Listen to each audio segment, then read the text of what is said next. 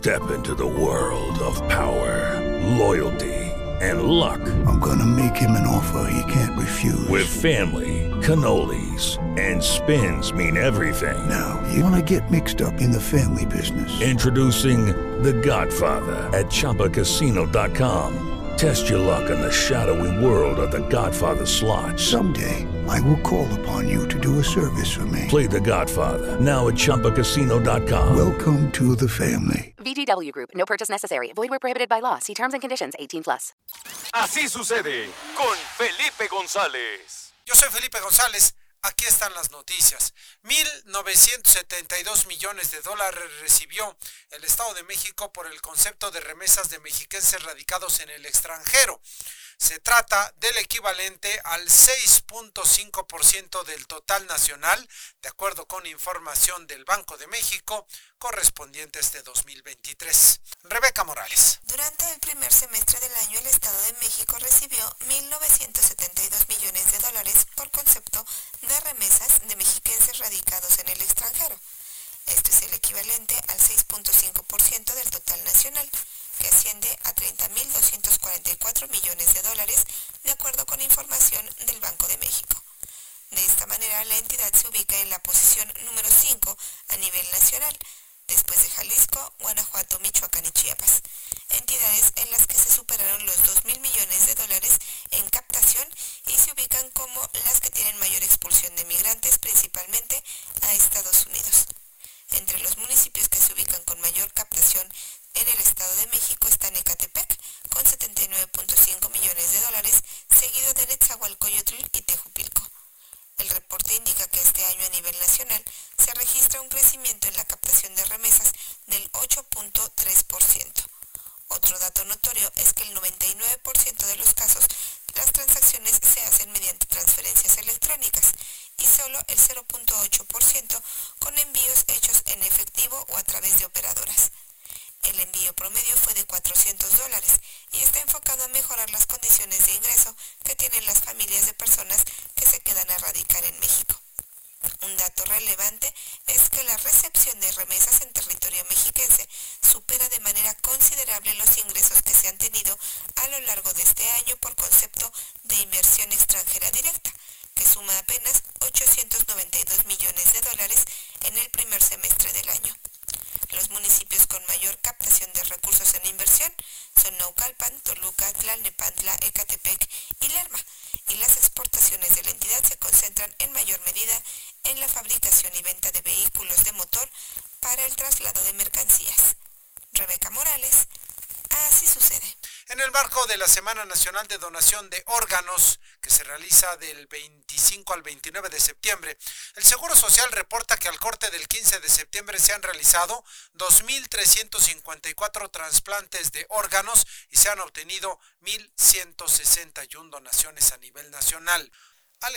El Instituto Mexicano del Seguro Social ha realizado 2.354 trasplantes de órganos y obtenido 1.161 donaciones a nivel nacional, datos que hasta el corte del 15 de septiembre de este año reflejan un avance en la meta planteada para este año del 71 y el 86% en trasplantes y donación respectivamente. Gracias a las familias de los donantes, así como de donantes en vida, especialistas del Seguro Social han logrado gestionar 184 donaciones multiorgánicas y 977 de tejidos y con ello trasplantar 1094 riñones, 289 células TH, 884 córneas, 66 hígados, 20 corazones y un pulmón. Así lo señaló el IMSS en un comunicado.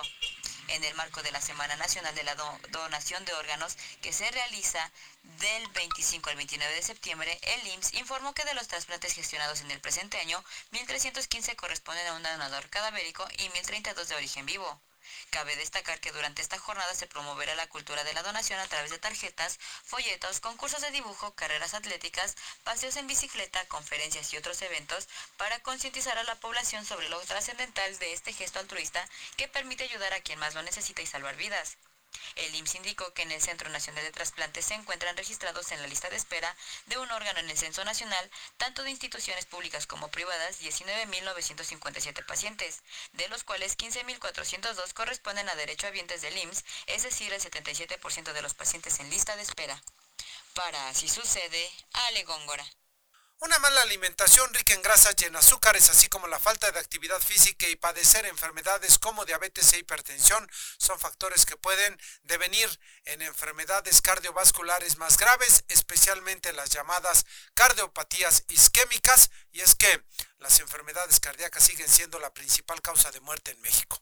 Sonia Vilchis. Una mala alimentación rica en grasas y azúcares, así como la falta de actividad física y padecer enfermedades como diabetes e hipertensión, son factores que pueden generar enfermedades cardiovasculares, principalmente cardiopatías isquémicas. Jorge Valente Echeverri Rico, cardiólogo clínico adscrito al Hospital General Regional 251 de la representación Estado de México Poniente del Instituto Mexicano del Seguro Social, indicó que por cada 10 muertes, al menos una está relacionada con enfermedades del corazón.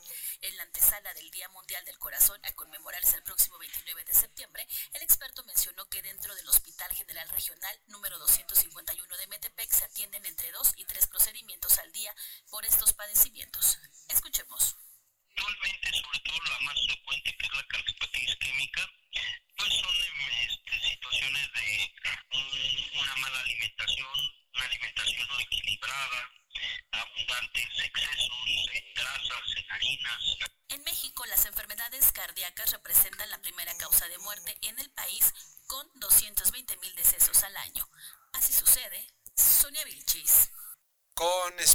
comerciales que han quedado definidos con líneas en el piso y variedad de productos, alimentos y antojitos, así es como se observan las inmediaciones de la estación Lerma del tren México-Toluca, en donde se ha constituido pues un verdadero tianguis o mercado. Rebeca Morales. Con espacios comerciales definidos, líneas en el piso y variedad de productos, alimentos y antojitos, es como se encuentran las inmediaciones del insurgente en el municipio de Lerma. Al menos dos decenas de comercios que van desde agua, botanas, tamales, tacos y dulces dan servicios a estudiantes, transportistas, boleteros y trabajadores del tren interurbano desde el pasado 15 de septiembre. De acuerdo con Florencia, vendedora de dulces y cigarros, al momento ninguna autoridad ha pedido un permiso de funcionamiento o un pago por el espacio, pero los comerciantes se encuentran organizados y sin conflictos en su operación, por lo que están dispuestos a negociar con la autoridad el pago de algún permiso. Refirió que tiene al menos 40 años dedicándose a esta actividad y la calificó como una manera honesta de ganarse la vida, por lo que ella y sus compañeros tienen disposición de poder tener alguna suerte de permiso. En este mismo espacio conviven cinco bases de taxis colectivos, con un costo de 12 pesos, que hacen recorridos a Tultepec, Cholula, el puente de San Mateo Atenco o a Tarasquillo, que de acuerdo con don Felipe Gutiérrez son rutas que al momento no son ofrecidas por el transporte formal. Este público sirve porque mira, no es un taxi, en realidad es un colectivo. Tienes, bueno, me refiero que hay gente de bajos recursos que solamente en colectivo se transporta, es un viaje de 12 pesos a que pagues 40 o 50 pesos de... No es justo. Ahora sí ya hablamos de Atarasquillo, vamos entrando a Atarasquillo, el viaje de 100, 120. Señaló que con esto se cubre la necesidad de las personas que se mueven a diferentes puntos del municipio. En estos casos, los operadores iniciarán un procedimiento con la Secretaría de Movilidad para la instalación de bases de taxis formales, pero en tanto les son otorgados, esto podría llevar de seis meses a un año, seguirán prestando el servicio. Una situación similar se presenta en las inmediaciones de la terminal de Sinacantepec, donde algunos de los destinos disponibles son Amanalco, el centro de Sinacantepec y San Luis Mextepec. Rebeca Morales, así sucede. La gobernadora del Estado de México, Delfina Gómez Álvarez, puso en marcha el proyecto de renovación tecnológica de los teleplanteles educativos en la entidad a fin de dignificar la infraestructura educativa y fomentar, mejorar y establecer nuevas dinámicas de aprendizaje que favorezcan a los estudiantes mexiquenses en esta modalidad. Ale Góngora. La gobernadora Delfina Gómez puso en marcha el proyecto de renovación tecnológica de teleplanteles educativos en la entidad, esto a fin de dignificar la infraestructura educativa y fomentar, así como mejorar y establecer nuevas dinámicas de aprendizaje que favorezcan a los estudiantes mexiquenses. Aseguró que este proyecto permite la dignificación de la infraestructura educativa y fomenta el establecimiento de nuevas dinámicas en el aula, así como el acceso al aprendizaje y advirtió que no debe admitirse ningún tipo de preferencia o exclusividad. Al respecto, esto fue lo que comentó. Este proyecto de renovación tecnológica de teleplanteles permite la dignificación de la infraestructura educativa y fomenta el establecimiento de nuevas dinámicas en el aula. El acceso al aprendizaje es un patrimonio de todas y todos y no debe de admitir ningún tipo de preferencia o exclusividad. Por eso son necesarias iniciativas como esta, que atiendan a toda la población, especialmente a aquellos grupos que históricamente han sido más vulnerables en la escuela telesecundaria Ignacio Manuel Altamirado, ubicada en el municipio de Texcoco, la gobernadora mexiquense señaló las carencias en las que se encuentran los planteles de telesecundarias y telebachilleratos en la entidad, por lo que reiteró su compromiso de apoyar y fortalecer la educación en la entidad mexiquense. Asimismo destacó la labor que han realizado los maestros por sacar adelante este sistema educativo, pues al no contar con todas las herramientas, han hecho todo lo posible por brindar una educación de calidad para sus alumnos.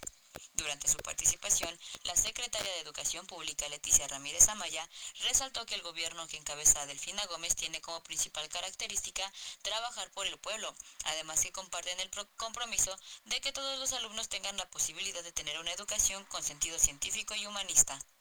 Para Así Sucede, Ale Góngora. Ante la licencia otorgada a los diputados Daniel Cibaja y Trinidad Franco, quienes se integraron al gabinete del gobierno mexiquense, este martes rindieron protesta como diputados Raúl Ponce Elizalde y María del Rosario Aguirre Flores. También la diputada Leticia Mejía, que se había desempeñado como secretaria del campo, regresó a su curul. Manuel Luna. Raúl Ponce Lizalde y María del Rosario Aguirre Flores tomaron protesta como diputados de la 61 primera legislatura al suplir a Daniel Cibaja y Trinidad Franco respectivamente, quienes solicitaron licencia para integrarse al gabinete de la nueva administración del Poder Ejecutivo. Raúl Ponce Lizalde ha estado en la lucha de la izquierda y del municipio de Catepec, quien además fue regidor en el periodo 2006-2009 en el municipio de Catepec. Por su parte, María del Rosario Aguirre Flores ha sido líder del Partido del Trabajo, coordinadora municipal y a nivel estatal es parte de la cartera de justicia y controversia. Afirmó que buscará abonar en favor de la seguridad de las mujeres mexiquenses. Mi objetivo es ayudar a la ciudadanía, impulsar a la mujer, porque es lo más importante. Traemos una trayectoria y pues seguir trabajando con mis compañeras, con mis vecinos, es lo más, es lo más importante, sacar adelante con la idea de apoyar mucho a la mujer. ¿Por qué? Para que ya basta evitar tanta violencia, tanta muerte. Además de la toma de protesta de los diputados, también se dio el retorno en sesiones de la diputada Leticia Mejía, quien había solicitado licencia tras su nombramiento como secretaria del campo y que regresa al haber concluido la administración anterior del Ejecutivo. En el trabajo legislativo seguirá enfocada a los grupos indígenas del Estado, así como en el sector agropecuario, aunado a que insistirá en el incremento del presupuesto para el campo. Claro, desde que estaba por acá antes de irme a la secretaría estuvimos trabajando justamente para fortalecer el presupuesto del campo porque bueno, pues, para nadie es desconocido que los insumos son estado encareciendo para esta labor y bueno, pues siempre se necesitará mayor apoyo, capacitación para los productores para poder abaratar eh, pues su proceso y tener mejores rendimientos en sus cosechas y bueno, pues es importante que desde aquí podamos estar fortaleciendo ahora que se vienen los tiempos del presupuesto este sector para que podamos tener más recursos que beneficien a los productores. Para así sucede, Manuel Luna. Diputados mexiquenses presentaron en la sesión del día de ayer su análisis del sexto y último informe de la administración de Alfredo del Mazo. Manuel Luna. El desahogo del análisis que hicieron los diputados sobre el último informe de gobierno de Alfredo del Mazo, poco se destacó de la administración del exgobernador, quien si bien fue reconocido por algunos trabajos, la mayoría de los grupos parlamentarios en la Cámara de Diputados señalaron las carencias de la administración realizada por el exgobernador y solo reconocieron la no injerencia en el proceso electoral por la gubernatura. Mónica Granillo, a nombre de los diputados sin partido, resaltó los programas sociales en favor de las mujeres y familias, así como los relacionados en materia educativa, ya que en el sexenio recientemente concluido se logró ampliar la matrícula estudiantil en todos los niveles a pesar de la pandemia. Para Juana Bonilla de Movimiento Ciudadano, la administración de Alfredo del Mazo tuvo altos índices de inseguridad y la falta de pericia en la ejecución de acciones ante la pandemia. Enfatizó que le faltó al anterior gobernador, se quedó corto para las necesidades que hay en el Estado de México, concluyó. María Luisa Mendoza Mondragón del Partido Verde remarcó que en la entidad hay 107 mil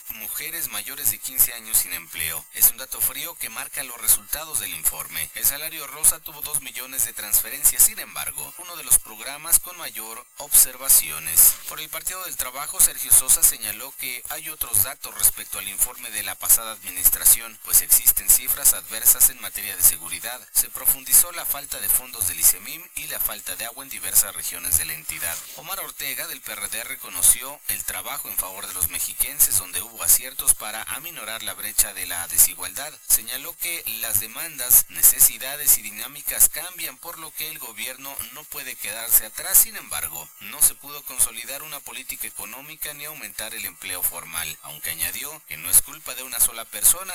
El panista Francisco Santos reconoció los éxitos alcanzados que permitan al nuevo gobierno tener bases para soportar la nueva administración. Enrique Jacob Rocha, a nombre del PRI, recalcó que se tuvo un gobierno con instituciones capaces y finanzas sanas, así como programas que han beneficiado, por lo que no deben pasarse por alto. Finalmente, Gerardo Ulloa de Morena señaló que hay rezago educativo y desigualdad, además de inequidad, y que los números que tienen validez no son los que da el gobierno, sino que son los de la percepción que tiene la sociedad. Para así sucede, Manuel Luna. Presidenta de la mesa directiva de la Cámara de Diputados del Estado de México, Azucena Cisneros, de a conocer que ya se analiza la posibilidad de que en el último año de gobierno del Poder Ejecutivo se adelante el informe de actividades, el último informe, a fin de dar posibilidad a que haya una glosa. Manuel Luna. Ante la imposibilidad de que los secretarios de la Administración Estatal encabezada por Alfredo del Mazo pudieran comparecer ante los diputados y dar cuenta de las acciones realizadas en el último año de gestión, la diputada presidente de la Cámara de Diputados, Azucena Cisneros Cos, a conocer que ya analizan la posibilidad de adelantar la entrega del informe del Ejecutivo en el último año del ejercicio. Y es que recordó que se entregó el día 5 el informe y 10 días después se debía de analizar, pero ya no se pudo efectuar la glosa porque se con la toma de protesta. Así, deben de analizar dos cosas, que en el último año de gobierno se adelante el informe de actividades para permitir que haya la glosa y comparecencia de los funcionarios salientes, porque actualmente no es posible. Para ello, la alternativa es ajustar el calendario y dar posibilidad a que se rinda el informe del Ejecutivo. Es una situación que se tendría que analizar de manera conjunta con el OSFEM y ver la posibilidad de que ello se realice entre mayo, junio y julio para que se entregue el informe y así se pueda tener las comparecencias de los secretarios. Para la legisladora se tienen que ajustar los tiempos y que ningún gobernador se vaya sin rendir cuentas, sin la glosa y sin comparecencias de los funcionarios. Finalmente dijo que insistirán en que el titular del Ejecutivo acuda al Congreso local a rendir su informe de actividades. Para así sucede, Manuel Luna. Habitantes del municipio de Temoaya amenazaron a través de redes sociales con bloquear de nueva cuenta en el transcurso de esta mañana de miércoles las carreteras que conectan Toluca con la parte norte del Estado de México y también con la zona poniente de la entidad el libramiento bicentenario y la carretera Toluca-Tlacomulco, derivado del conflicto que sostienen con la Comisión Nacional del Agua. Sonia Vilchis. Habitantes del municipio de Temoaya amenazaron a través de redes sociales con bloquear los accesos a la zona norte de la entidad, derivado del conflicto que sostienen con la Comisión Nacional del Agua. Sería la segunda ocasión que toman la zona conocida como el Trébol, que conecta con la carretera Toluca-Tlacomulco y la autopista Toluca-Zitácuaro.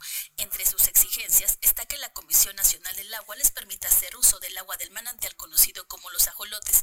Ante la negativa de la dependencia, los habitantes de al menos 29 comunidades de Temoaya amenazan con volver a tomar tomar las calles esta mañana. Hasta el momento, autoridades municipales, estatales y federales se han mantenido al margen con relación al tema. Así sucede. Sonia Vilchis. Con motivo de las festividades de Día de Muertos, la Asociación de Funerarias del Valle de Toluca va a realizar el próximo 28 de octubre una caravana funeraria que partirá del Jardín Constitución de Sinacantepec hasta llegar a la Alameda Central de Toluca. Sonia Vilchis. El próximo 28 de octubre se llevará a cabo la décima caravana funeraria Toluca 2023 y en donde se prevé la participación de 10 carrozas fúnebres en Sinacantepec y Toluca. Todo ello en el marco de la celebración del Día de los Muertos. Se detalló que la caravana partirá del municipio de Sinacantepec en el Jardín Constitución hasta llegar a la Alameda Central de Toluca. El representante de la Asociación de Funerarias del Valle de Toluca, Gabino Zarza, informó que el objetivo es formar parte de las celebraciones por el Día de los Muertos en el Estado de México. Escuchemos.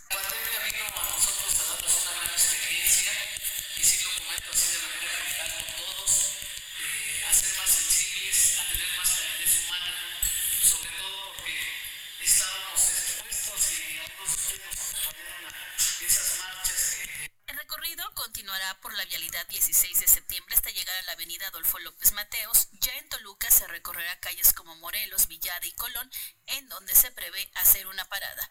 Así sucede, Sonia Vilchis.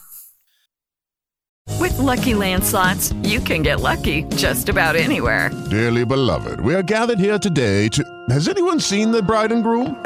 Sorry, sorry, we're here. We were getting lucky in the limo and we lost track of time. No, Lucky Land Casino, with cash prizes that add up quicker than a guest registry. In that case, I pronounce you lucky. Play for free at LuckyLandSlots.com. Daily bonuses are waiting. No purchase necessary. Void where prohibited by law. 18 plus. Terms and conditions apply. See website for details. Vamos a tener información deportiva en este programa de noticias. Voy a saludar con mucho gusto al señor Luis Manuel Jaramillo. Señor Jaramillo, muy buenos días. Buenos días, señor Felipe. Buenos días, amigos. Vamos con algo de información deportiva. En un partido adelantado de la Liga MX, el equipo de las Chivas Rayadas de Guadalajara recibieron el día de ayer por la noche al equipo de Mazatlán. Sí, el último lugar de la tabla general de la Liga MX estuvo en casa del Chiverío y no me lo va a creer usted.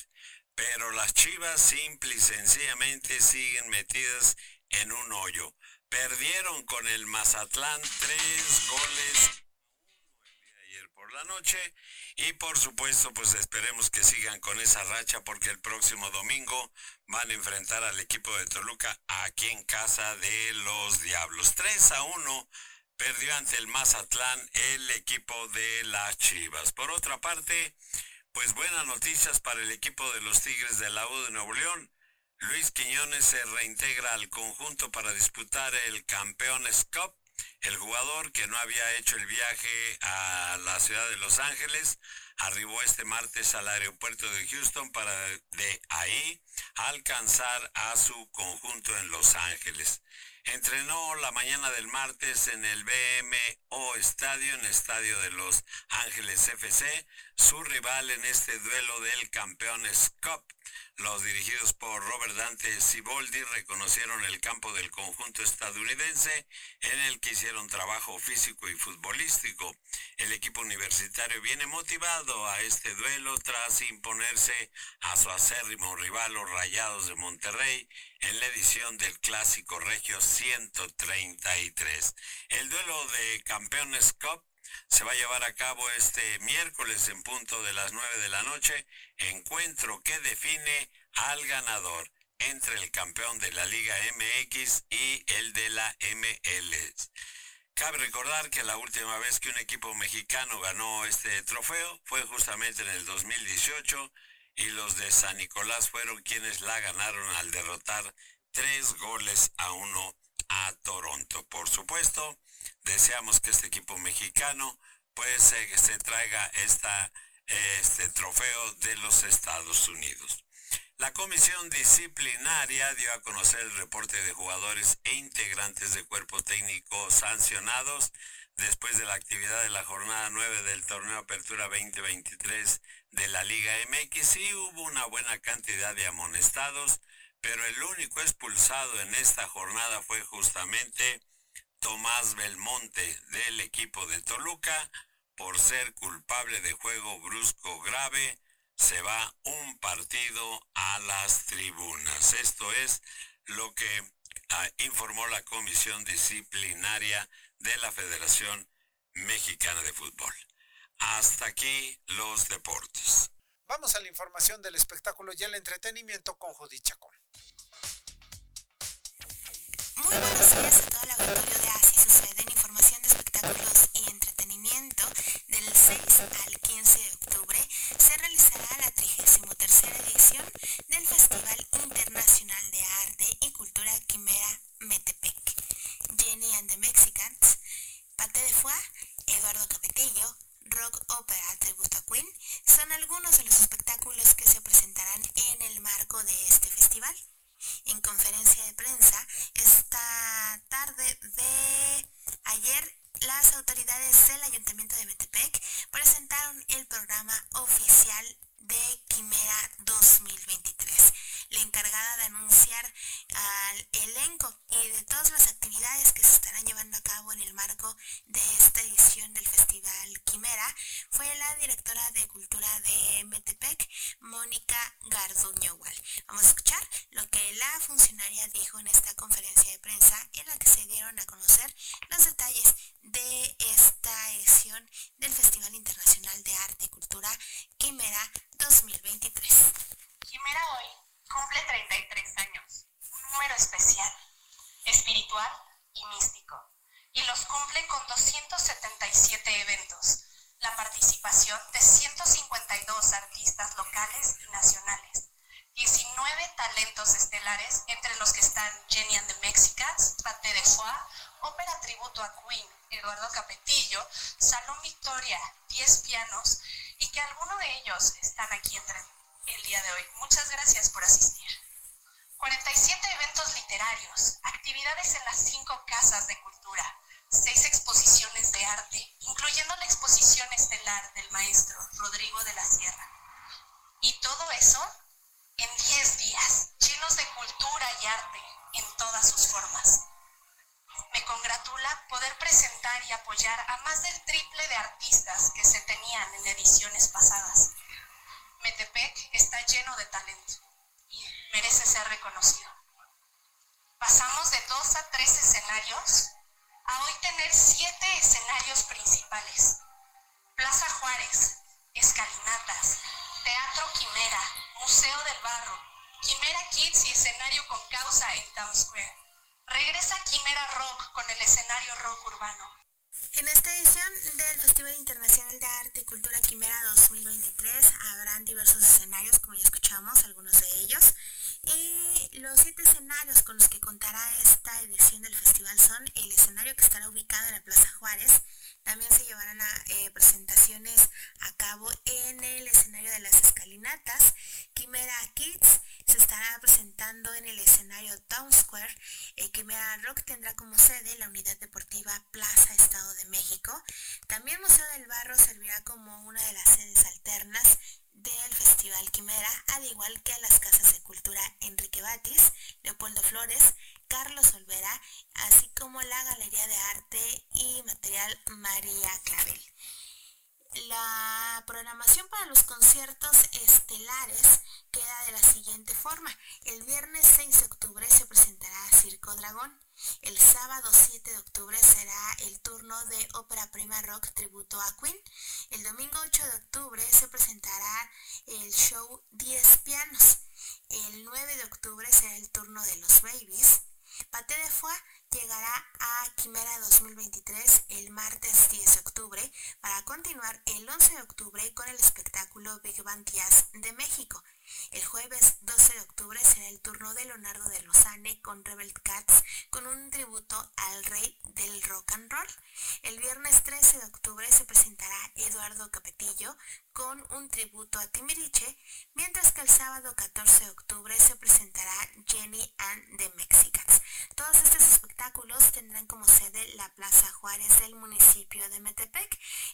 Conferencia de prensa se anunció que habrá un invitado especial que querían mantener en secreto, Sin embargo, en el programa de Quimera ya se puede eh, confirmar la participación de la agrupación Mocedades, que serán los encargados de cerrar esta edición del Festival Internacional de Arte y Cultura Quimera 2023 el domingo 15 de octubre, también con un concierto que se llevará a cabo en la Plaza Juárez del municipio de Metepec. Así que esta es la programación que esta edición, la 33 edición del Festival Internacional de Arte y Cultura Metepec 2023, estará presentando desde el 6 y hasta el próximo 15 de octubre.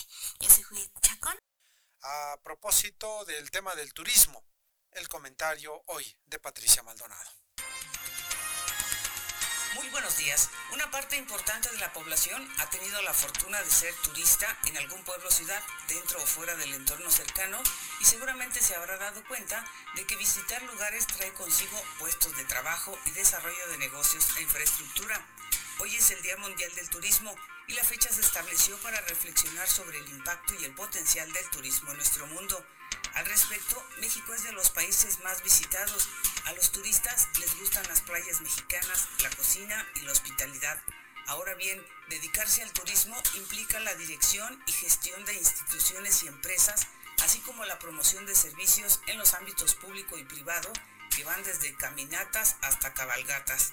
Conlleva hospedaje, alimentación, transporte, entre otros. El turismo es uno de los principales actores del comercio internacional y representa al mismo tiempo una de las fuentes primarias de ingresos de numerosos países en desarrollo. Hoy en día el turismo se desarrolla en México a escala de pueblos mágicos, que son localidades con atributos simbólicos, leyendas, historias y hechos trascendentes. El turismo es una industria con pasado, presente y futuro y representa la identidad nacional. En Así sucede Patricia Maldonado Pérez.